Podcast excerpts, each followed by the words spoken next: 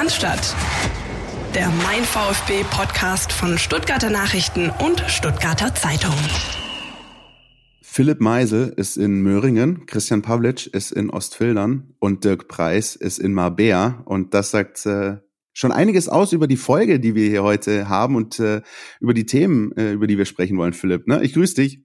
Grüße, Grüße gehen raus nach Andalusia. Hallo Dirk. Hola, wie der Spanier sagen würde. Ja, ne, hallo und ja, willkommen aus Marbella. Das ist nämlich natürlich der Kernpunkt äh, dieser Folge. Der VfB Wald im Trainingslager bereitet sich auf die Restrunde vor und ähm, wir sprechen mit Dirk äh, vor allem darüber, wie das denn so vonstatten geht. Ein paar News äh, gab es ja auch schon von vor Ort, das habt ihr sicher mitbekommen. Testspiel gab es auch schon. Auf all das blicken wir und sind natürlich froh, dass wir jemanden ähm, mit in der Aufnahme haben, der uns da komplett äh, atmosphärisch reinnehmen kann und äh, euch da draußen so ein bisschen Eindruck liefern kann, wie das denn so ist. Ähm, wie ist es denn so, Dirk? Erzähl mal, wie ist denn der Eindruck? Ja, also ist ein, ein guter Eindruck für uns jetzt hier als Reporter vor Ort. Wir haben im Moment wieder gutes Wetter, hatten die, die meiste Zeit gutes Wetter. Das ist jetzt für uns nicht ganz so wichtig, aber das ist natürlich für die Mannschaft wichtig. Das ist ja der Grund, warum sie auch quasi die Gefilde rund um Stuttgart verlassen haben und hier ins Trainingslager gefahren sind, haben da eigentlich gutes Wetter, Top-Bedingungen. Ähm, wir sind nah dran, stehen jeden Tag am Trainingsgelände, konnten bisher alle Trainingseinheiten ähm, beobachten schauen, was Bruno Labbadia mit den Spielern vorhat, wie er sie rannimmt.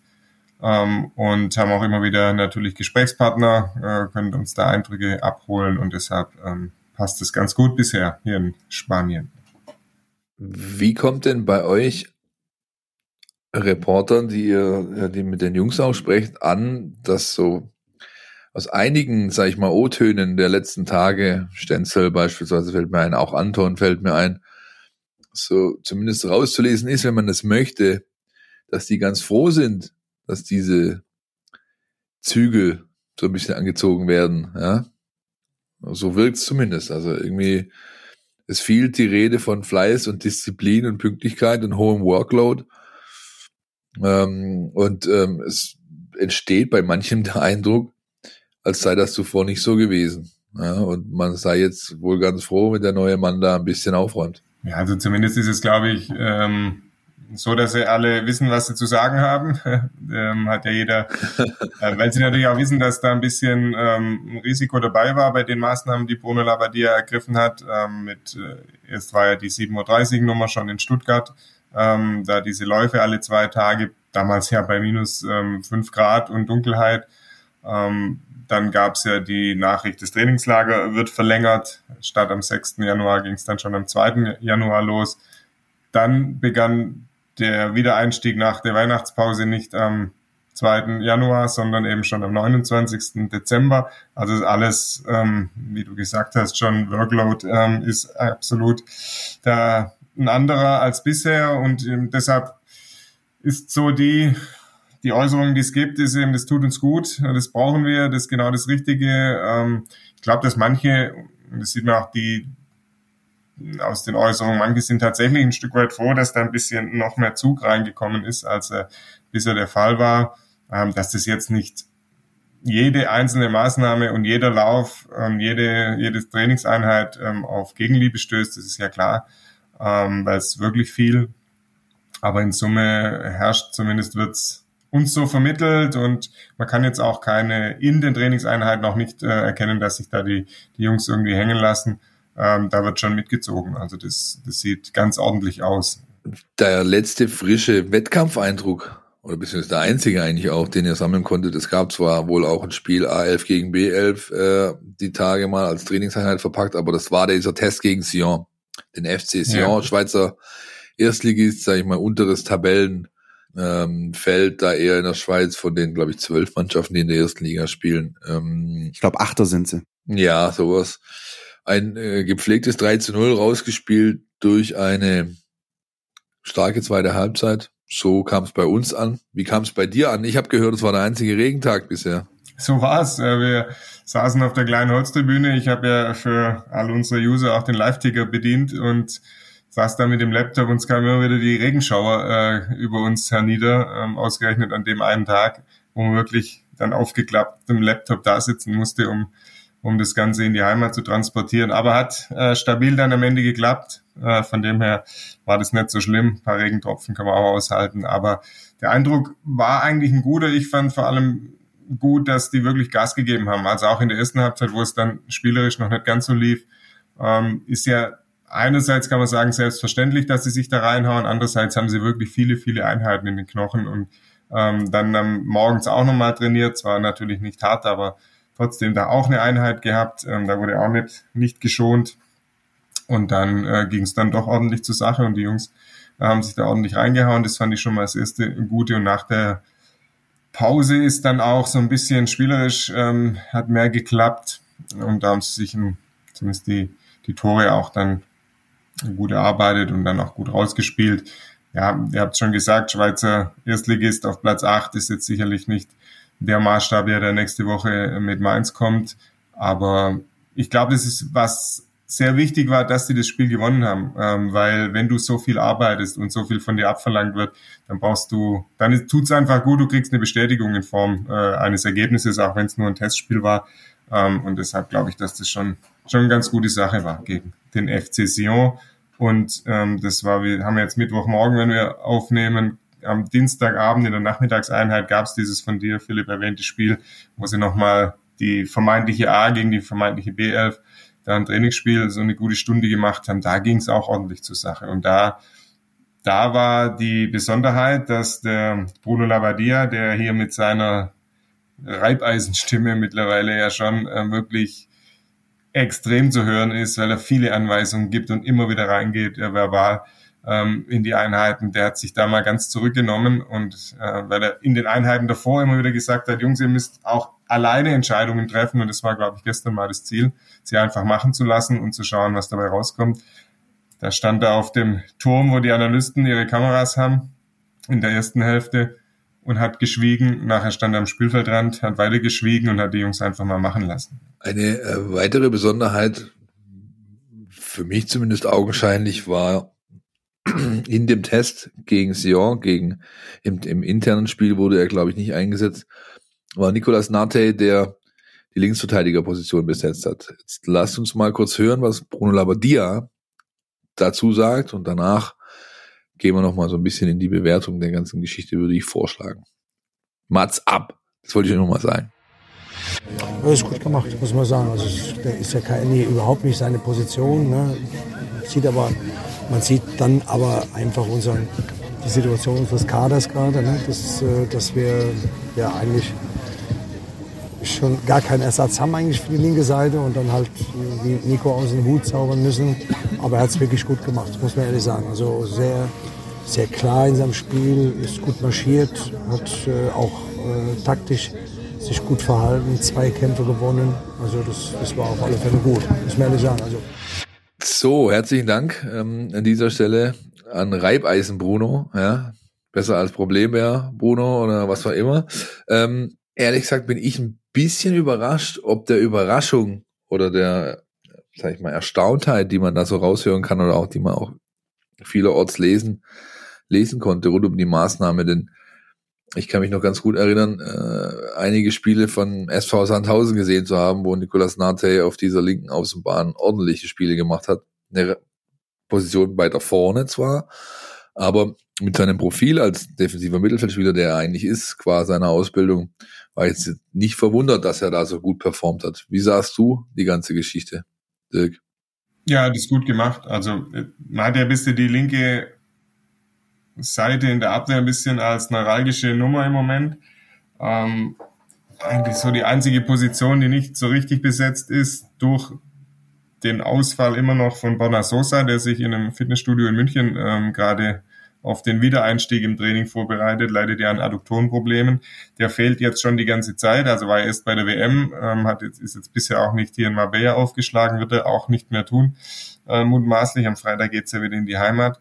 Also fehlt dir da der eine, dann wäre Ito, Hiroki Ito der Ersatzkandidat, der musste nach innen rücken, weil ja ähm, und dann Axel Zagadou sich verletzt hat und Konstantinos Mavropanos auch noch nicht wieder vollständig äh, fit ist, beziehungsweise fit ist er wieder, also gesund ist er wieder, aber hat eben noch Trainingsrückstand. Deshalb rückte Ito nach innen und dann war halt die Frage, wer spielt da links außen und Ähm, über Nikolas Natter hört man hier viele lobende Worte, nicht nur vom Trainer. Also da ist die Einschätzung im Club schon so, dass wenn der mal von Verletzungen verschont bleiben würde, ähm, dass er sich durchaus da eine Position erspielen könnte. Und dann gilt es ja für so jemand, einen jungen Spieler, einfach das zu nehmen, was gerade da ist. Und ähm, links hinten gab es jetzt eben die Position, die frei war und das hat er gut gemacht. Also hat da, ja, sagen wir jetzt nicht die auffälligsten Aktionen ständig gehabt, aber stand eigentlich, ähm, stand eigentlich relativ gut. Also hat ein gutes Stellungsspiel, da vielleicht taktische Ausbildung wirklich in Ordnung, sehr äh, gut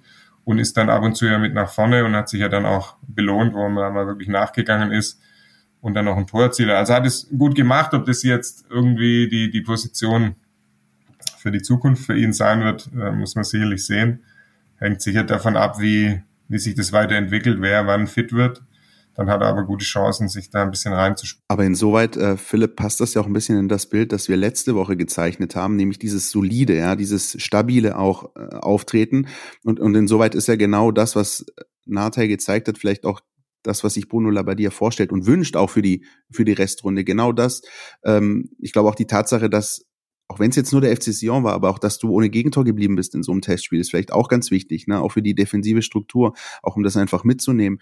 Und dann in dem, was ich gesehen habe vom Testspiel, was mir halt bei Nate aber schon immer auch ein bisschen gefallen hat, ist, ähm, er bringt auch so eine gesunde Aggressivität mit rein. Ja, also äh, scheut sich da auch nicht irgendwie auch mal zurückzuziehen, sondern äh, äh, ja zeigt auch Präsenz, finde ich in der äh, Hinsicht. Und ich glaube, das ist auch was, was worauf auch Wert gelegt werden muss. Ich will nicht sagen damit, dass der VfB jetzt äh, viel schmutziger werden muss in der, in der Restrunde, aber so ein bisschen auch dieses nach außen hin zu zeigen, wir wollen auch ekelhaft sein und auch ekelhaft zu bespielen sein, das gehört schon noch ein bisschen dazu, ne? Das äh, ist mir letzten Sommer zuletzt aufgefallen, tatsächlich, im, im, in der Bodenseeregion, also im Allgäu oder dann auch in Friedrichshafen, wo die Testspiele waren, die, ich kann mich jetzt zum Beispiel erinnern an seinen Auftritt gegen Brentford, die jetzt in der Premier League ja eine ordentliche äh, Rolle spielen da hast du halt schon gemerkt, okay, der hat ähm, verstanden, dass hier mit äh, Halbgas nichts funktioniert. Ja, auch klassische Situationen, Pressschlag beispielsweise, ja, dann da wird nicht ähm, rumgemacht, sondern da wird durchgezogen. Ja, und das äh, ist mir auch aufgefallen, hat mir auch gefallen. Ich bin gespannt, ob er eine Position findet, zumal er nicht nur links was für ihn wäre. Ich meine, man sucht ja auch, das hat Labbadia auch offen kommuniziert, ähm, jemand, der doch in der Zentrale neben Endo eine gute Rolle spielen kann. Und da würde sich dann in den Zweikampf mit Caraso beispielsweise begeben. Also bin gespannt, ob er verletzungsfrei bleibt, weil das ist genau ein Faktor. Dirk hat das richtig angesprochen. Seit er hier ist, hat er immer wieder irgendwelche Zipperlein, mal mehr, mal weniger äh, gravierende, kleinere Verletzungen, die ihn dann mal ein bisschen mehr, mal ein bisschen weniger lang rausnehmen und das hilft natürlich überhaupt nicht weiter. Ja, hier sagt man, hier hieß es immer so zuletzt, ja, eigentlich ist, ist er wirklich ein guter und immer, wenn er dran war, immer dann ähm, kam eben wieder so eine, eine dieser Verletzungen. Ja, und das wirft dich dann natürlich immer wieder zurück und du kannst dir im Prinzip nie deinen Platz erspielen, aber der, der Philipp hat ein, ein richtiges gesagt und es ist hier, schwebt hier auch so ein bisschen über allem. Das, das hat ja auch der Bruno Labbadia, der nach dem Spiel gegen den FC Sion gesagt. Da ging es um äh, Lee Eckloff, ist angesprochen worden und da hat er gesagt, hey, es ist jetzt die Möglichkeit, sich Positionen zu erspielen. Und da, wer da jetzt eine gewisse Gier zeigt und, und zeigt, ich bin bereit, ich will, ähm, ich will, äh, Schwäbisch sagen, ums Verrecken diese, diese, in diese Mannschaft rein, ja, der hat auch eine, eine gute Möglichkeit, sich da jetzt zu präsentieren und Werbung in eigener Sache zu machen. Und das äh, trifft, glaube ich, für Nikolas Nathal zu. Jetzt in den letzten zwei Tagen wurde ein bisschen rausgenommen, oder nicht zwei Tagen, jetzt am Dienstag wurde ein bisschen rausgenommen aus dem Training, dass er nochmal durchatmen kann. Wahrscheinlich eben auch, um vorzubeugen, äh, dass er sich eben wieder verletzt, äh, wenn es gerade so weit ist, dass er gut mitspielen kann. Jetzt schauen wir mal, gibt ja noch ein Testspiel und dann, was die nächste Woche noch bringt in Sachen Nikolas Nathal. Verletzung haben wir gerade angesprochen, das Stichwort. Und ähm, man hofft auch immer, wenn man in so ein längeres Trainingslager geht, dass das einigermaßen glimpflich abläuft, dass es keine schwereren Verletzungen gibt. Das ist beim VfB aber doch passiert in den vergangenen Tagen mit dann Axel Sagadou, der sich zwei Bänder gerissen hat, wenn ich richtig bin. Ähm, Dirk, was du da vor Ort, hast du die Situation ähm, miterlebt und wie sind denn so die aktuellen Wasserstandsmeldungen, was Sagadou angeht? Ja, ich habe die Situation miterlebt, live miterlebt. Ich saß so im Prinzip in der Verlängerung nach hinten von, wenn man so die Richtung sehen will, von Kulibali. Ihr habt gesehen, okay, den einen hat er ausgespielt, jetzt, jetzt geht er doch noch ins, weiter ins Dribbling und jeder wusste im Prinzip schon, lass es lieber, weil das wird nichts. Dann springt ihm der Ball weg und er geht trotzdem nach mit offener Sohle und ja, dann Axel Zagadou hält von der Seite den Fuß rein, ist am Ball und dann kommt äh, Kulibali angerauscht und tritt ihn quasi komplett ins Sprunggelenk. Äh, da war relativ schnell klar, dass das ähm, nicht nur eine Knöchelprellung ist, die mit bisschen Eis zu behandeln ist, sondern dass da was Schlimmeres passiert ist. War einfach eine saublöde Situation. Man kann natürlich sagen, so intensiv wie es hier zugeht, da kann auch mal eine Verletzung, eine Blessur ähm, passieren. Die war einfach unnötig, weil ja, da hat er hätte er einfach nicht mehr reingehen müssen und reingehen dürfen eigentlich auch. Ja, sagen okay, ähm, gib den Ball verloren, konzentriere dich darauf, ihn wieder zurückzugewinnen, ähm, dann wäre alles gut gewesen. Aber da nochmal mit mit offener Sohle reinzugehen war war sau doof. Ähm, jetzt gibt's diese Verletzung und ja, VfB muss damit umgehen. Ähm, der Bruno Labbadia hat da auch schon angedeutet, dass er eher nicht damit rechnet, äh, dass sie dafür jetzt Ersatz holen, weil sie eben auch sagen, hm, das ist jetzt nicht so gravierend, er hat jetzt kein Kreuzbandriss, wo er monatelang weg ist, sondern dass er, sie hoffen, in vier bis sechs Wochen wieder da ist. Man sieht ihn jeden Tag im Trainingsplatz, weil direkt neben dem Trainingsplatz auch äh, so ein Kraftraum eingerichtet ist. Also der arbeitet da schon wieder, haben sie auch gleich gesagt, wir wollen, dass er da bleibt. Alle Physios sind da, Reha-Trainer ist da, Arzt ist da ähm, dass er da sofort mit dem Programm beginnt, möglichst viel von seiner konditionellen Fähigkeit, die er sich jetzt erarbeitet hat, behält und dann so schnell wie möglich eben zurückkehrt. Aber so vier Wochen wird es auf jeden Fall dauern. Ähm, aber auch dessen Grund eben, dass sie jetzt nicht sagen, wir müssen jetzt nochmal tätig werden, weil die, die finanziellen Mittel sind beschränkt. Ähm, wenn du da einen hast, der ohnehin relativ zügig wieder zurückkommt, dann denke ich mal, dass auf der Position jetzt nichts gemacht wird. Fünfmal Lymphdrainage am Tag alleine äh, lässt bei ihm angedeihen, äh, habe ich aus dem Gespräch mit Lavadia mitgenommen. Und auch so ein bisschen, dass äh, das schon so der neue äh, Chef da hinten sein sollte, also zumindest als jener geplant war, ja, also da hat man glaube ich ganz fest mit dem Duo Anton Sagadou gerechnet, das ist jetzt gesprengt. Und unterm Strich bleibt dann wohl glaube ich zu sagen, läuft bei Tanguy Kulibali, ne? Erst den Mitspieler äh, quasi vom Platz getreten, ja, dann am Tag danach wegen einer Abseitsentscheidungslappalie Stress mit dem Trainer angefangen, zum Duschen geschickt worden. Vertragsende im äh, Juni, das ist nicht die allzu beste Voraussetzung für ein weiteres Gespräch. Zwischen dem Foul an, also der Einheit mit dem Foul an Zagadou und dem Abseitsdisput äh, gab es ja noch das Testspiel und da soll der eingewechselt werden. Er hat leider seine Stutzen ähm, äh, vergessen gehabt, musste nochmal zurückrennen ähm, und sich die Stutzen zu holen. Auf dem Weg zurück musste sich dann noch den Ohrring äh, aus dem Ohr machen. Ja. Ähm, also das hat auch nicht gerade für Begeisterungsstürme auf der Bank gesorgt, glaube ich.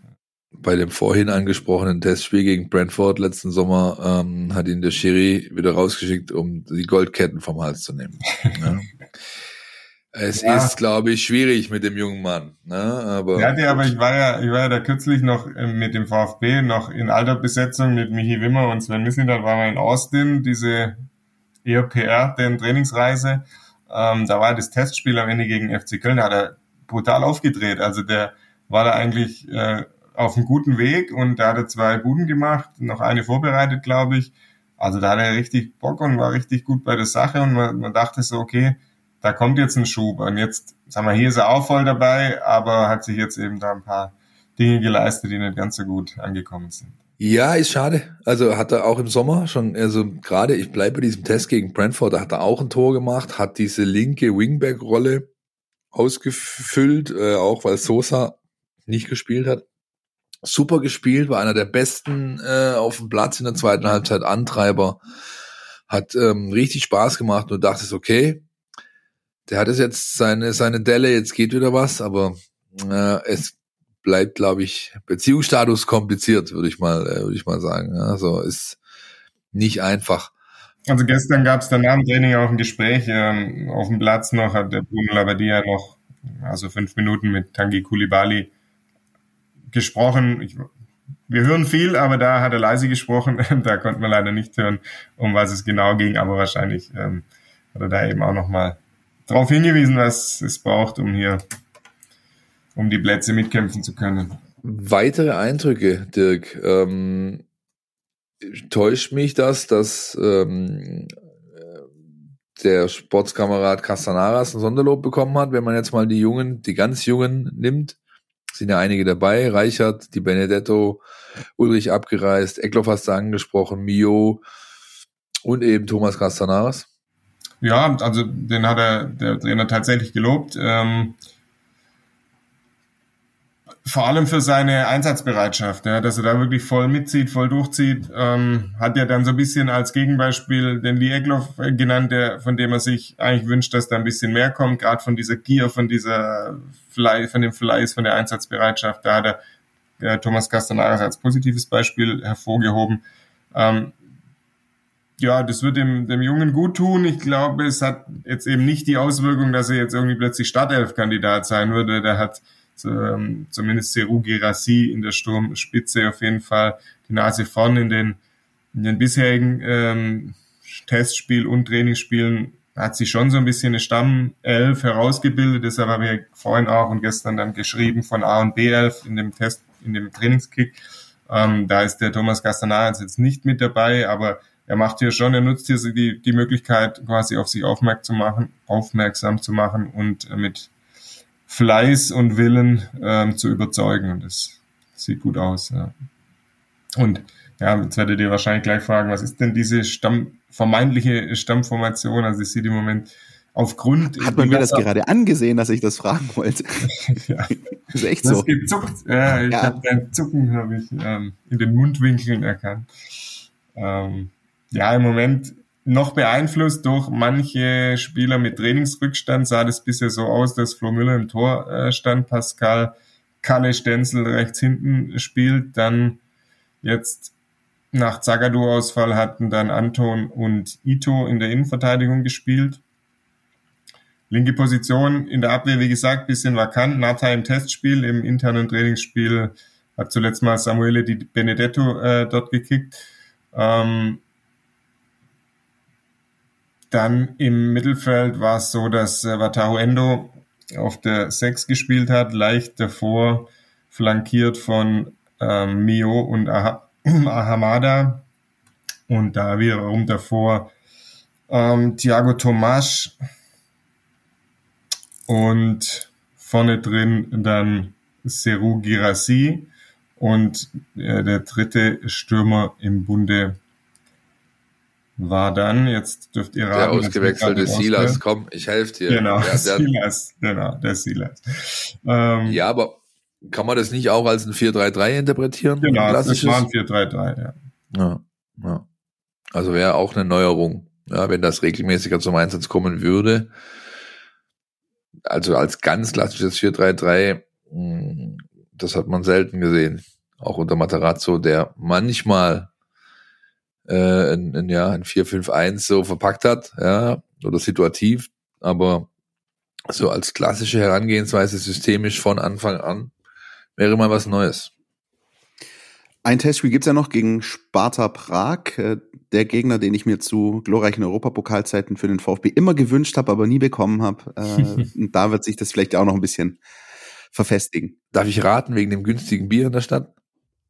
Das möchte ich weder bestätigen noch dementieren. Nein, generell auch wegen allem. Ne? Also irgendwie hat es nie geklappt. So, das äh, fand ich ehrlich gesagt ein bisschen schade. Ähm, das äh, ist also so ein bisschen, Dirk, wenn wir, wenn wir da so ein bisschen ähm, durchreiten durch die Themen aus dem Trainingslager, vielleicht mal personell das Wichtigste gewesen. Ähm, wie nimmst du denn ähm, die Personen, also die nicht Profis war, also Trainerteam, äh, vielleicht auch äh, Christian Gentner, der jetzt auch in einer neuen Rolle jetzt wieder beim VfB zurück ist. Wie nimmst du das ähm, Führungspersonal, das sportliche Führungspersonal denn so wahr im Trainingslager? Ja, also wir hatten jetzt die Möglichkeit, so ein bisschen Fabian Wohlgemuth mal kennenzulernen, live zu erleben. Der ist ein bestimmter Typ, also der ist, hat da keine Scheu, ähm, hat wenig Zurückhaltung, tritt da selbstbewusst auf, ohne jetzt irgendwie ein Lautsprecher zu sein, aber ist natürlich viel am Telefon und in Gesprächen, weil äh, Wintertrainingslager in Spanien ist ja auch immer so eine ähm, Treffpunkt von Spielerberatern. Ähm, die gehen hier ein und aus, also sind bei jedem Training im Prinzip welche da, bei den Testspielen sowieso, weil ja viele Mannschaften auch hier ähm, in anderen, auf anderen Trainingsplätzen noch trainieren. Hier im Ort ist ja noch der, der Mainz 05, äh, Borussia Dortmund, ähm, zum Beispiel auch internationale Teams wie dann Sion und Luzern. Also es sind immer quasi Spielerberater da. Also Fabian Wohlgemuth ist ständig in Gesprächen, ähm, hat sich da absolut in die Arbeit gestürzt. Ähm, beobachtet aber auch jedes Training, geht auch mal nach dem Spiel, äh, nach dem Training zu zum Trainerteam nochmal hin, spricht mit denen nochmal ein paar Dinge durch, geht auch mal zu einzelnen Spielern. Gestern hat er mal kurz äh, die Benedetto und Reichert, die da die ähm, Bälle eingesammelt haben, zu denen hin da ein Wort gesagt. Also ist dran an der Mannschaft, ist dran am Trainerteam und, und kümmert sich eben auch um die andere Dinge, Spielerberater und checkt natürlich die, die Lage, was ist möglich, äh, ob, er, ob der VfB sich noch äh, eine Verstärkung angeln kann, die dann wirklich die Truppe weiterbringt für die kommenden Wochen. Christian Gentner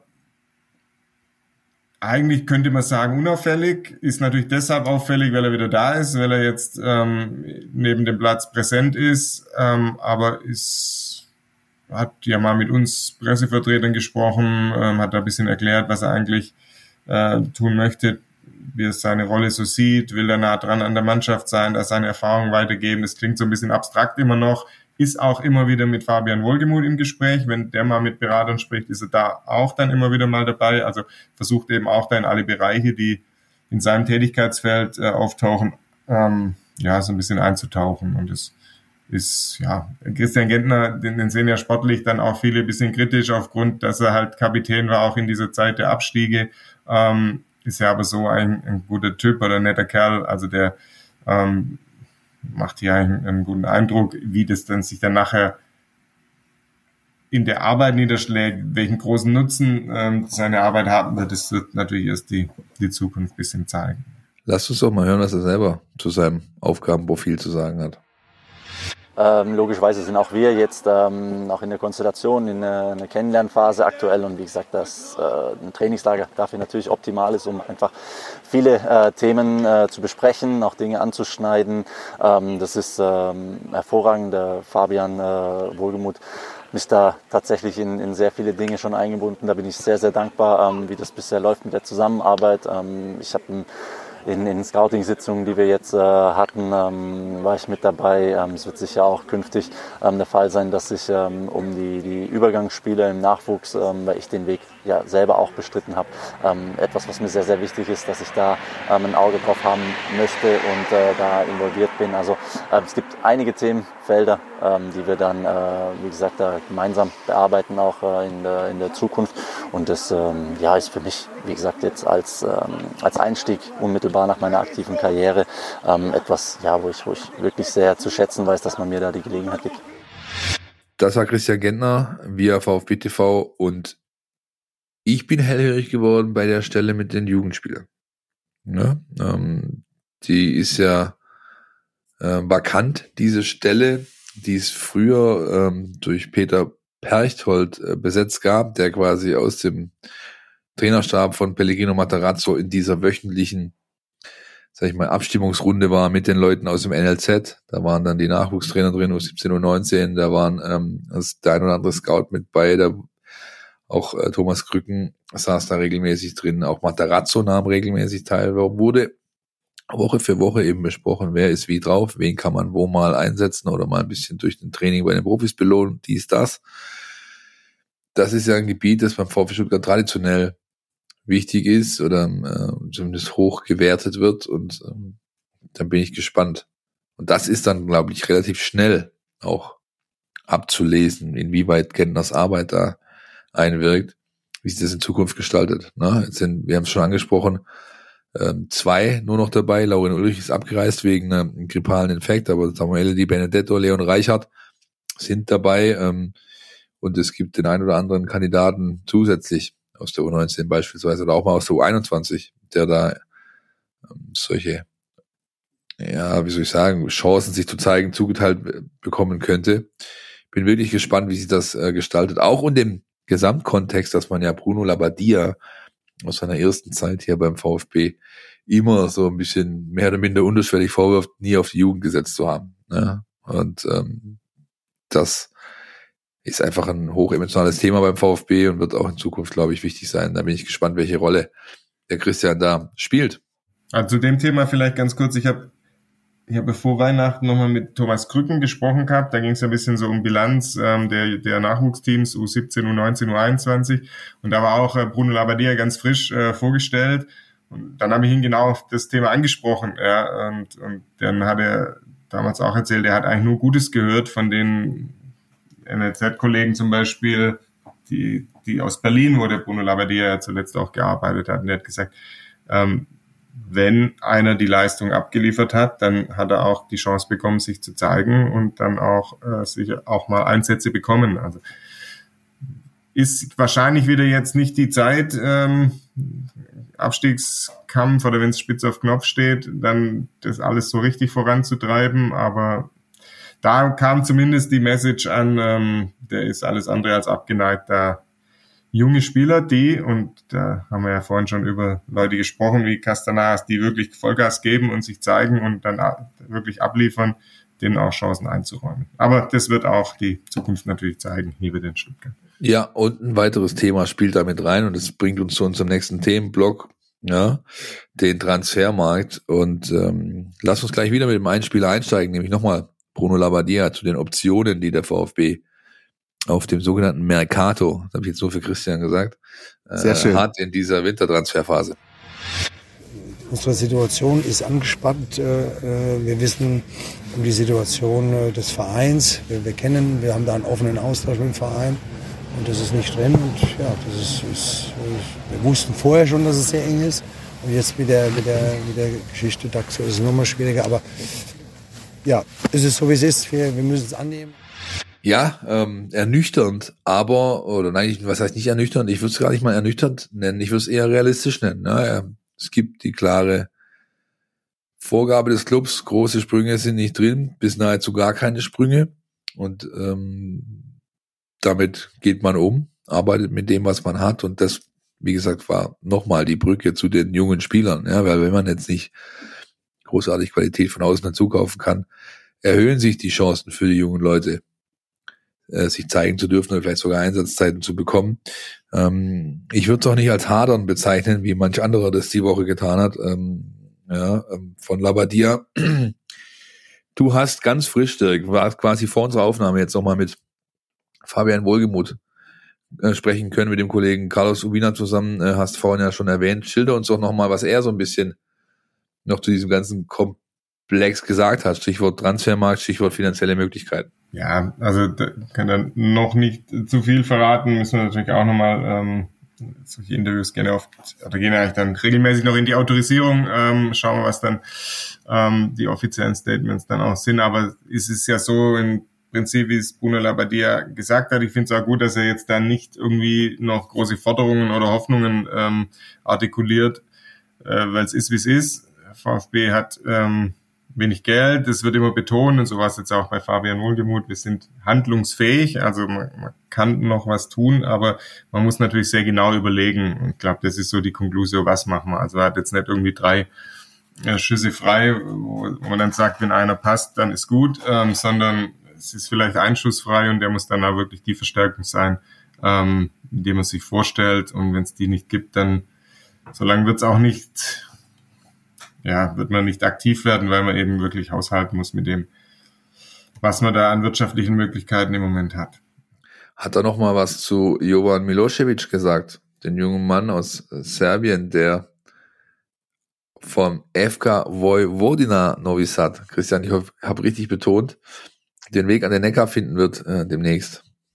Nee, das war jetzt ehrlich gesagt kein Thema jetzt in dem Gespräch. Weil, ich meine, das wäre jetzt ja, also worauf ich hinaus wollte, Dirk äh, oder auch Christian, ist ja, wäre zu viel verlangt, glaube ich, so einem jungen Mann diese Bürde aufzu, äh, aufzubürden, eine Bürde aufzubürden, macht man das so? Naja, aber der, der, der 17-Jährige kann ja jetzt nicht derjenige sein, der dann als sogenannter Heilsbringer beim VfB die Rückrunde ähm, irgendwie rettet. Ne? Soll ja wahrscheinlich auch erst im Sommer dann zum VfB stoßen. Äh, ah, okay. Ja. ja. Und, und, immerhin sind die Zeiten vorbei, in denen man äh, Luis Figo am Stuttgarter Flughafen sichtet als möglichen Neuzugang. Äh, also ich glaube, insoweit hat man sich von diesen äh, Kategorien äh, schon lange entfernt. Aber ich finde das ehrlich gesagt auch, was du gerade gesagt hast, Philipp, einfach auch wichtig, dass ähm, Bruno Labbadia das einfach nochmal anspricht. Also immer mal wieder so ein bisschen auch die Antenne hebt, ich sehe das auch nicht als Hadern, sondern einfach nochmal aufmerksam macht auf die Situation, wie sie ist, ähm, damit das auch nicht in Vergessenheit gerät ähm, und damit auch nicht irgendwelche übersteigerten Erwartungen äh, da irgendwie auch gestellt werden. Was ich halt interessant finde oder was ich mich frage, ähm, vielleicht könnt ihr mir da weiterhelfen, vor allem du, Dirk, vor Ort, ähm, inwieweit ähm, auf der Abgabeseite möglicherweise eben da noch was passiert und eine Rolle spielt und inwieweit dann möglicherweise erst ähm, wie man so schön sagt, verkauft werden muss, um jemanden zu holen. Ist das so? Täusche ich mich oder ähm, ist das völlig unabhängig voneinander zu bewerten? Also es gibt ja beispielsweise schon Gerüchte, dass es durchaus vielleicht möglicherweise interessant, Interessenten gibt für den einen oder anderen äh, Spieler. Wie siehst du das? Wie hast du das wahrgenommen? Also es ist natürlich, und es wird ja auch immer betont, dass der finanzielle Spielraum anderer ist, wenn du plötzlich einen verkaufst. Vor allem, wenn du jetzt einen von denen verkaufst, die ein paar Millionen bringen, dann wäre plötzlich anderer Spielraum da. Es ist ja aber auch ganz klar, dass du sportlich eine angespannte Situation hast und wenn du sportliche Substanz jetzt irgendwie verkaufst, musst du dir ja irgendwie sicher sein, dass du auch wieder jemand holen kannst, ähm, der die Lücke sportlich jetzt erstmal füllt. Ja, wenn aus dem ganzen Geschäft dann noch ein bisschen was hängen bleibt, okay, dann vielleicht umso besser, aber ja, ich persönlich sehe es so, dass du jetzt, nehmen wir mal die Abwehr, weil wir da reden ja oft über Bona Sosa oder Konstantinos Mavropanos, die Interesse hervorrufen logischerweise auf, auf dem Transfermarkt. Ja, die kannst du jetzt nicht leichtfertig abgeben und dann zu sagen, und dann schauen wir mal, ob wir es auch so hinkriegen oder schauen wir mal, ob wir noch irgendjemand finden. Also wenn du in der Kategorie Spieler abgibst, müsstest du ja schon in der Hinterhand haben, äh, wenn du dann ähm, vielleicht nicht ganz gleichwertig, aber auf jeden Fall niemand, wo du sagst, der braucht jetzt irgendwie zwei Jahre Eingewöhnung, sondern ähm, da bist du jetzt schon auch, und das haben sie ja auch alle gesagt, also auch die Verantwortlichen, ja, die, warum hat man denn jetzt äh, den Trainerwechsel herbeigeführt? Äh, warum hat man denn sich neu aufgestellt? Warum hat man Bruno Labbadia verpflichtet? Weil der Klassenverbleib, das, den gilt es einfach zu erreichen. Ja, das ist das Ziel, von dem nachher wieder wahnsinnig viel abhängt. Ähm, und das fließt natürlich auch in die Entscheidungen ein, was nicht ausschließt, wenn du dann plötzlich irgendwie ein Riesenangebot kriegst, dass du einen abgibst, weil du es nicht Nein sagen kannst, eigentlich in der Situation, aber dann geht es eben darum, dass du wirklich sofort ähm, einen Ersatzkandidaten parat stehen hast. Also natürlich kann sich da noch irgendwas äh, tun. Im Moment deutet noch nichts drauf hin. Auch ähm, Konstantinos Mavropanos hat sich ja bei den Kollegen im Kicker jetzt nochmal geäußert, ähm, dass er eigentlich nichts weiß von irgendwelchen Interessenten, Angeboten oder sonstigem und sich auf die in Stuttgart konzentriert. Und dann, ja, Bleibt natürlich eben wie immer spannend. 20 Tage haben wir noch bis 31. Januar und Soweit ich das eruieren konnte, gilt das auch für Alexi TBD. Ja, der weckt zwar ein entsprechendes Interesse, ähm, ist ja vom VfB in Alltag ausgeliehen, performt da ganz gut in der österreichischen ersten Liga und hat offenbar seinen Terminkalender wieder im Griff. Ja, sonst würde er, glaube ich, unter Miro Klose auch nicht allzu oft so oder so regelmäßig spielen. Ich glaube, 16 Einsätze, 5 Tore, eine Vorlage stehen zu Buche für ihn im Halbjahr und das hat den einen oder anderen Club, unter anderem Anderlecht und äh, Genk auf die äh, ja, aufs, aufs, ist, auf, ist ja Interesse gestoßen bei diesen Clubs, aber soweit ich, wie gesagt, herausfinden konnte, gibt es da auch noch kein konkretes Angebot an den VfB, das dann wiederum vielleicht finanzielle Mittel einspielen könnte, mit dem er was anfängt. Ja, ähm. Das wäre wahrscheinlich ein bisschen eine komplizierte Konstellation, müsste er dann erstmal die Leihe beenden äh, mit Alter, um ihn dann überhaupt verkaufen zu können. Richtig, genau. Man müsste ihn jetzt quasi vorzeitig noch zurückholen, wie man es mit Beas und Klimowitz gemacht hat, um ihn dann und so weiter. Also ich glaube, da kann man relativ beruhigt sein und ich denke, es tut dem jungen Mann auch sehr gut, mal ein Jahr eine Saison durchzuspielen äh, mit dem wissen auch, dass auf ihn gesetzt wird, dass man regelmäßig zum Einsatz kommt und auch wenn die österreichische Liga jetzt nicht die Qualität hat wie die Bundesliga beispielsweise, da wird er was mitnehmen von, bin ich mir ziemlich sicher. Finde übrigens äh, kleiner Exkurs an der Stelle, ganz angenehm, dass es jetzt auch außer äh, dem Sportsfreund TBD auch Leihspieler gibt, die wieder für positive Schlagzeilen sorgen. Mo Sanko hat sein erstes Tor geschossen ja. in den Niederlanden, äh, finde ich äh, tatsächlich auch auf jeden Fall eine Erwähnung wert. Ähm, diese Leihspieler-Geschichten, Herr Philipp, immer schöne Fleißarbeit zu Wochenbeginn, aber du hast dich in dieser Woche mit ganz anderer Fleißarbeit. Nein, tatsächlich, die, die steht noch aus. Ich kümmere ja. mich, äh, ich kümmere mich bald drum um die Leihspieler, damit das wieder schön aktuell wird, wird auch immer, äh, wie wir so schön sagen, gut geklickt. Ja, äh, und äh, finde ich immer toll, wenn es auf Interesse stößt. Ich bin ja selber äh, so, dass ich Sonntagabends spätestens Montagmorgens ganz automatisch äh, die entsprechenden Datenbanken durchscrollen und gucke, wie haben die Jungs performt. Ähm, aber klar, ich habe mir den Kader angeschaut des VfB Stuttgart, unsere Kaderübersicht aktualisiert. 28 Spieler sind es aktuell, mit denen der VfB Stand jetzt Nico Kovac, wo es in die Rückrunde geht oder in die Restrunde. Ähm, da sind die beiden Youngster, die Benedetto Reichert, nicht inkludiert, weil die ganz sicher nicht dabei sein werden in der Rückrunde, sondern eher wieder für Nico Willig agieren in der 19. Bundesliga.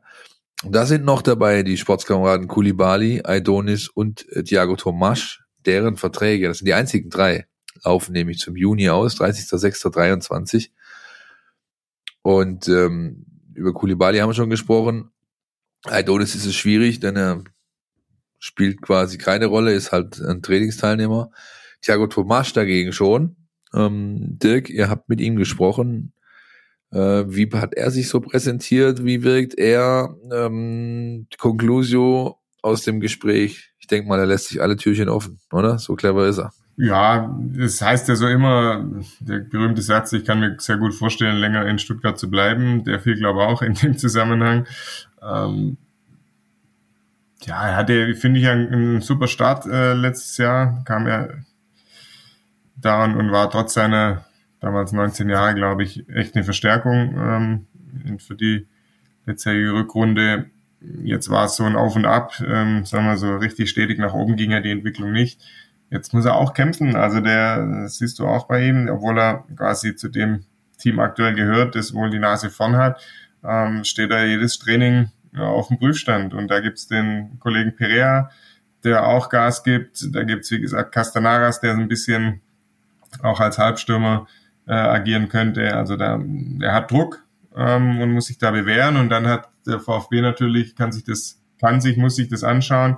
Das Ganze läuft ja über eine Kaufoption und die liegt bei, die Ablösesumme läge dann im Moment bei 12,5 Millionen Euro.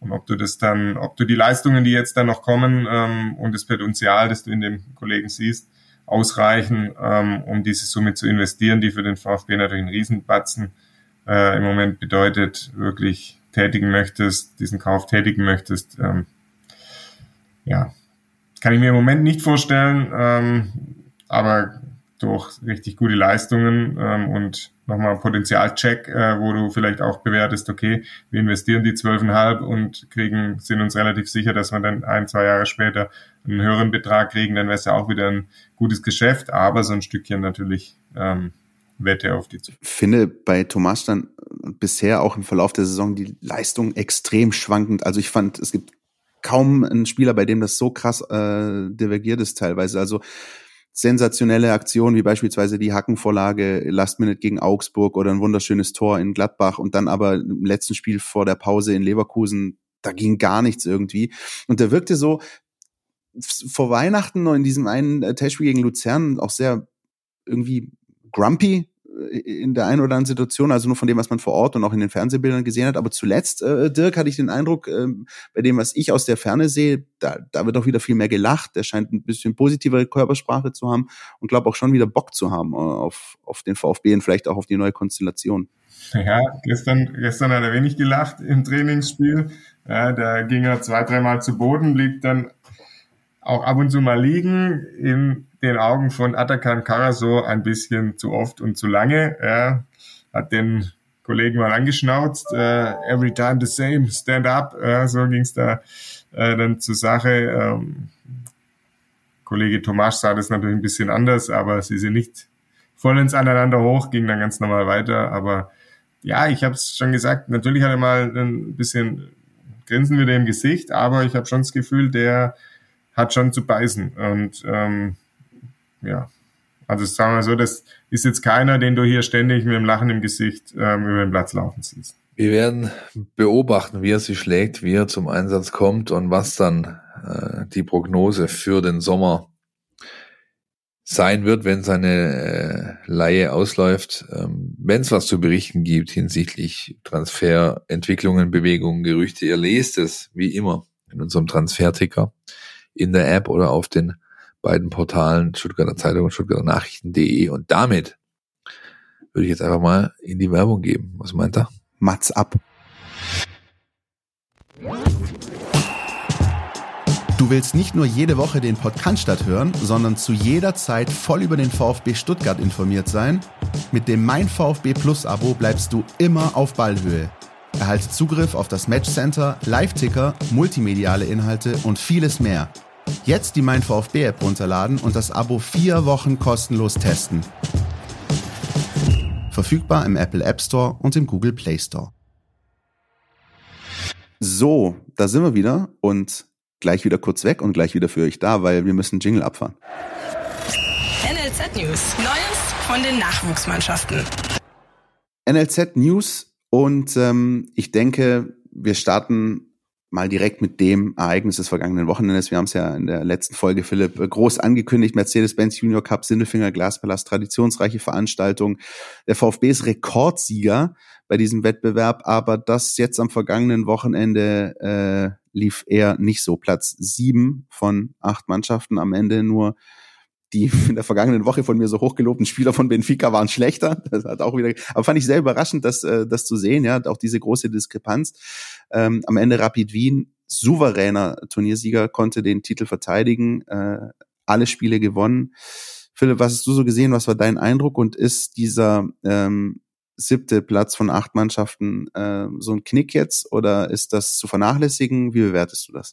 Naja, ich denke mal, ähm, der ein oder andere Spieler war ganz sicher geknickt und der Trainer ganz, ganz sicher. Dafür kenne ich ihn gut genug. Ja. Der ist auch bei sowas natürlich total ehrgeizig und hat ja nicht umsonst das Halbfinale als Minimalziel rausgegeben vor dem Turnier. Andererseits hat man halt ganz klar gesehen, was Qualität respektive fehlende ausmacht. Ja, bei Benfica, die teilweise 0 zu 9 eingefahren haben, ja, ähm, von Rapid komplett verhauen wurden, ähm, hat man halt schon gesehen, was es ausmacht, wenn die A11 in Portugal bleibt, um da ein Ligaspiel durchzuführen. Ja. Das war nämlich der Fall, die waren nicht mit dem ersten Anzug da. Ja. Und beim VfB hast du eben auch gemerkt, was es ausmacht, wenn ähm, Stamm- und Nationalspieler wie Simon, Acevedo, Fritschi, alle drei verletzt, Ulrich krank, respektive Spanien mit den Profis, die Benedetto Reichert in Spanien mit den Profis, wenn die halt nicht zur Verfügung stehen, dann wird es an manchen Ecken und Enden eng. Ähm, ich fand es überraschend, das war nicht nur beim VfB so, aber auch bei vielen anderen Mannschaften. Ich habe vom VfB vom Turnier einiges gesehen im Fernsehen. Ich war nicht vor Ort, aber vom VfB beispielsweise anderthalb Gruppenspiele und die beiden Zwischenrundenspiele gesehen. Ich fand es überraschend, wie viel man mit langen und hohen Bällen agiert hat. Jetzt nicht klassisch Englisch, dass wir das Ganze in der Halle gar nicht machen, ja, aber halt, sag ich mal, mir hat dieser schnelle Kurzpassaufbau äh, gefehlt beim VfB und da hätte sicherlich ein Mittelfeld, in dem die Benedetto und Laurin Ulrich stehen, ganz anders agiert, ja, oder ein Mittelblock, so äh, kann man es ja nennen in der Halle. Ähm, abhaken, ähm, Lehren draus ziehen. Wichtig, keine großartigen Verletzungen. Bei United beispielsweise, die kam mit dem Kunstrasen nicht ganz so klar. Zwei schwere Knöchelverletzungen schon am ersten Tag. Das ist jetzt erstmal gut. Es reicht, dass Dennis Simon eine Schleimbeutelentzündung hat, dass äh, Acevedo ja nicht ganz auf der Höhe ist, dass Fritschi Patella-Sehnenprobleme immer noch hat. Das für die Liga und die restlichen Aufgaben schon schwerwiegend genug. Insofern abhaken, weitermachen.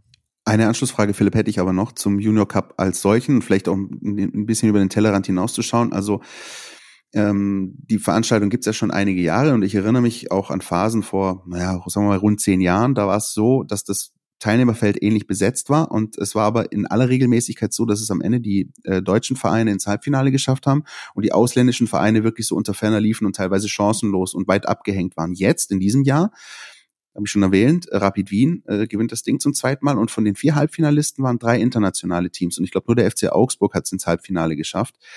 Ähm, ist das für dich auch so ein bisschen ein Fingerzeig auch in Richtung DFB, dass da äh, möglicherweise die Entwicklung, dass man da ein bisschen den Anschluss verliert oder interpretiere ich da zu viel rein? Da, das würde ich letzteres äh, sagen. Das ist, glaube ich, überinterpretiert. Das ist immer eine Momentaufnahme, so ein Turnier. Ähm, es ist ganz oft so, selbst wenn Engländer oder auch wenn mal wenn die Schotten da waren, äh, und jetzt in dieser Version hast du diese Ausgabe ist bei Benfica gesehen, die Internationalen kommen ganz selten mit der, sag ich mal, Körperlichkeit klar, die die deutschen Mannschaften an den Tag legen, auch in der Halle. Augsburg war da ein Paradebeispiel. Die haben jetzt nicht überragend gekickt, aber die waren halt super zäh und hart in den Zweikämpfen und haben vielen dann so den Zahn gezogen. Ähm, nee, also ich, ich würde da nichts großartig ablesen raus an, an, an Entwicklungen, denen man sich jetzt stellen muss. Dazu ist ein Hallenturnier, egal wie gut es besetzt ist, dann zu wenig aussagekräftig. Ich fand es schön, dass es wieder stattgefunden hat ja. dass die Hütte voll war an beiden Tagen. Ja, das ist für die Jungs immer super. Ähm, und dann herzlichen Dank an Galatasaray, die, glaube ich, am Samstag die Halle auseinandergerissen haben, ja, mit über 500 Leuten wohl und am Sonntag auch recht mannstark dort waren, wenn auch weniger, weil natürlich, wenn am Sonntag in der türkischen Super League Fener gegen Gala spielt, dann äh, ist äh, natürlich da eine andere Priorisierung da, was die Fußball-TV-Zeit oder sonst was immer angeht, die haben natürlich alle in ihren Kneipen gesessen oder sonst wo und auf dieses Spiel hingefiebert. War auch stark übrigens, kleiner Ausflug. Gala 3-0 und wie immer beim Istanbuler Derby äh, deutlich über zwölf gelbe Karten, ein Platzverweis, äh, elf Meter Nachspielzeit, da war alles dabei, was du brauchst für so ein Spiel. Ich finde übrigens tatsächlich einer der besten äh, Schiedsrichter der vergangenen Jahre. Ich glaube, er ist mittlerweile im Ruhestand. Äh, Cüneyt Çakir. Ja, Cüneyt Çakir. Äh, finde ich einer der besten FIFA-Schiedsrichter der vergangenen Jahre. Und wenn, ich meine, der hat natürlich Erfahrung aus solchen Kicks, ja. Der, der, der macht dann irgendwie ein Champions League Halbfinale oder Finale auch nicht mehr viel aus. Äh, da bist du, glaube ich, auch, äh, nimmst du deine Erfahrungen mit in die großen Kicks. Also sehr, sehr interessant immer wieder aufs Neue. Aber Philipp, äh, wir schweifen ab. Ja, richtig. Äh, lass uns noch kurz den Rest abräumen. Bei den Frauen ist immer noch ähm, Winterpause nicht viel los. Ähm, die U17 und die U21 sind beide am letzten oder Montag diese Woche ins Training gestartet. Äh, ihr lest ein Stück mit Frank Fahrenhorst und seinen Ausblicken und auch Erwartungen an die Vorbereitung und die Rückrunde in der Oberliga bei uns in der App und auf den Portalen. Ihr könnt, wenn ihr wollt, am Samstag aufs äh, Trainingsgelände gehen. Da ist ein Test um 14 Uhr gegen den FC 08 Villingen. Ja, ähm, Oberligist, glaube ich. Und ähm, bei der U17 äh, muss man abwarten. Wie gesagt, Restrunde sind nur noch drei Spiele. Titel ist wahrscheinlich futsch. Danach gibt's diese NLZ-Vergleichsgeschichten da. Ich habe es schon mal erwähnt äh, und werde da demnächst auch noch mal ein bisschen intensiver drauf blicken wollen. Und dann eben den Algarve Cup. Da sind wahrscheinlich Hellstern, der Torhüter, Lauren Preuß, Jasinho Malanga und Elliot Buyupi dabei. Der findet dann am Anfang Februar, glaube ich, am 10. geht's los in Portugal statt. Und das war's in dieser Woche mit den NLZ-News, würde ich sagen. Das, meine Damen und Herren, war die Presseschau. Gab früher auch so ein großartige, großartiges Format im ersten. Äh, sehr schön, Philipp. Und ähm, dann würde ich sagen, holen wir Dirk wieder auf jeden Fall mit ins Boot, denn wir blicken noch ein bisschen voraus in unserem letzten Part auf die Restrunde, auf das, was natürlich ansteht nach dem Trainingslager für den VfB. 19 Spiele sind's noch. Und ich würde sagen, zuerst hören wir uns an, wie der Trainer auf die ganze Sache vorausschaut. Alles, was wir über alles, was wir reden, ist in äh, fünf Wochen auch nicht zu schaffen. Das ist vielleicht auch in einem halben Jahr nicht, nicht zu schaffen. Das haben wir schon mal gesagt. Wir müssen jetzt sehen, dass wir äh, die Schritte, die, die wichtig sind, so, so klar wie möglich machen und so schnell wie möglich machen und dass wir Ergebnisse liefern. Das ist das, was wir machen müssen. Alles andere, der Weg, oder der, ja, das, das Ganze wird ein langer Weg und, und ist im Endeffekt, kann man schon sagen, wird äh, ein Marathonlauf ja, über 19 oder also mal, Tour de France, 19 Etappen, die wir, die wir vor uns haben, ne? wo es hoch und runter gehen wird. Äh, und äh, ich hoffe, dass es immer mehr hoch geht, aber wir werden natürlich auch äh, die, die Situation haben, ähm, wo es runtergeht. Das kann, kann ja gar nicht anders sein. Da kann man dann doch schon noch mal ganz gut rausfiltern, was wir eigentlich letzte Woche schon gesagt haben. Ne? Pragmatismus ist Programm so ein bisschen, ja, beim Bruno Labbadia, auch beim VfB, auch einfach aus den entsprechenden Zwängen, die vorherrschen. Und ich glaube aber, ähm, da bleibe ich dabei. Es werden sich die ein oder anderen umgucken, die jetzt seit der Verpflichtung unken, um Himmels Willen. Und ähm, sag mal, was, was soll da schon noch groß passieren mit dem, der zwei Jahre nicht mehr trainiert hat und und und und und. Ich wäre vorsichtig. Ich glaube, es wird eine Mannschaft auf dem Platz stehen, die auf jeden Fall ähm, auf Augenhöhe agieren kann und die Aufgaben, die dann kommen, entsprechend annehmen.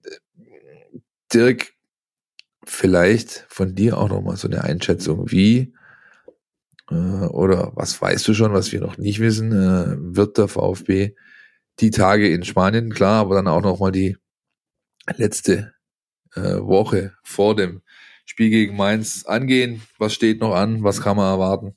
Ja, es gibt noch keinen offiziellen Plan. Den gibt's ja eher so von Tag zu Tag äh, wie es mit den Trainingseinheiten aussieht. Ich gehe mal davon aus, dass die, die Truppe schon dann mal nach der Rückkehr ein, zwei Tage frei bekommt übers Wochenende. Am Freitag, ähm, glaube 17 Uhr ungefähr, hier fliegen sie in Marbella oder in Malaga dann weg, ähm, fliegen über Frankfurt nach Stuttgart zurück. Ähm, da gehe ich mal davon aus,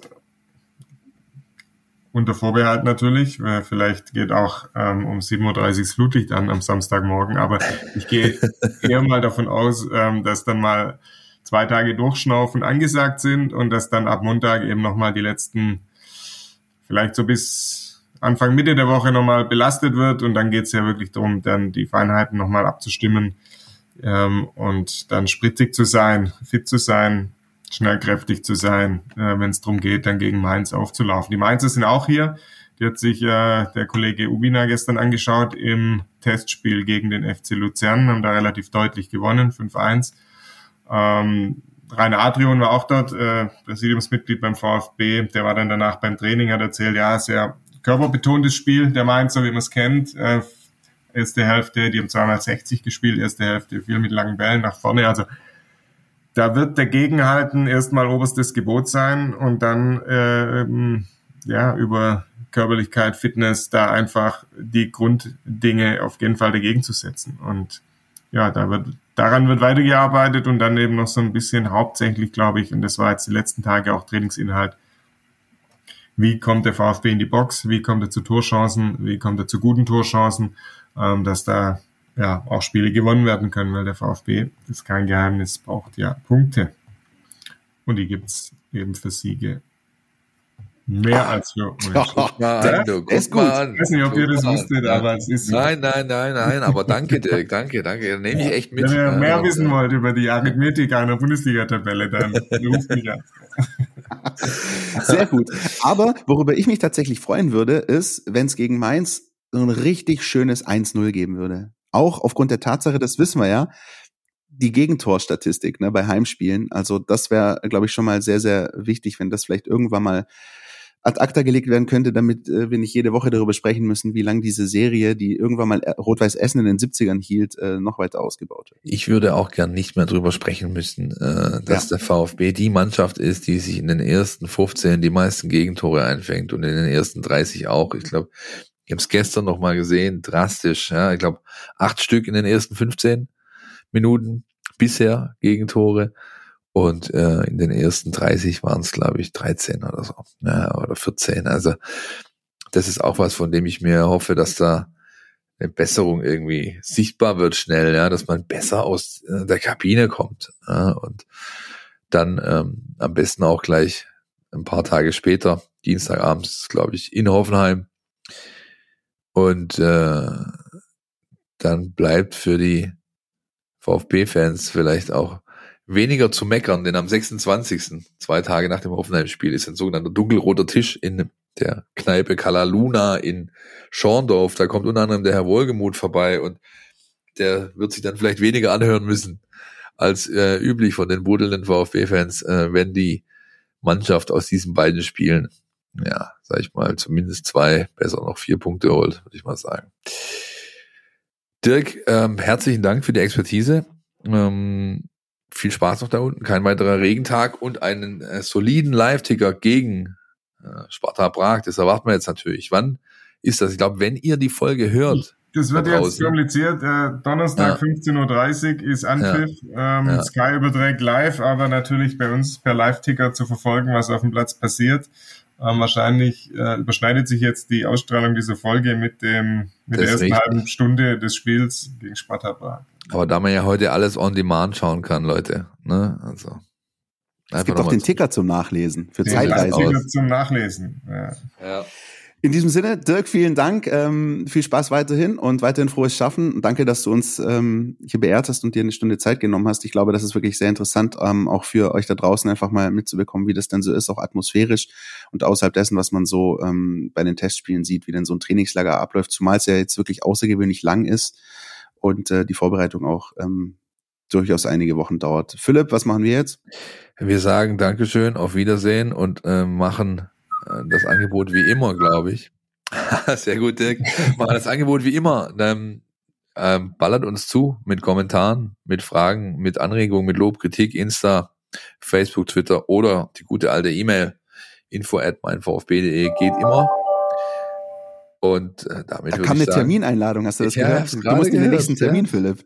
Naja, sieht so aus. Nee, das äh, war keine, das war leider bei mir äh, eine Push-Meldung oder ne, gar keine Push-Meldung, es war eine E-Mail, die reingeflattert ist und ich kann jetzt brandheiß verkünden, er wird, weiß nicht, ob es alle Fußballfans interessiert, aber Patrick Zieker äh, vom TVB Stuttgart verlängert seinen Vertrag.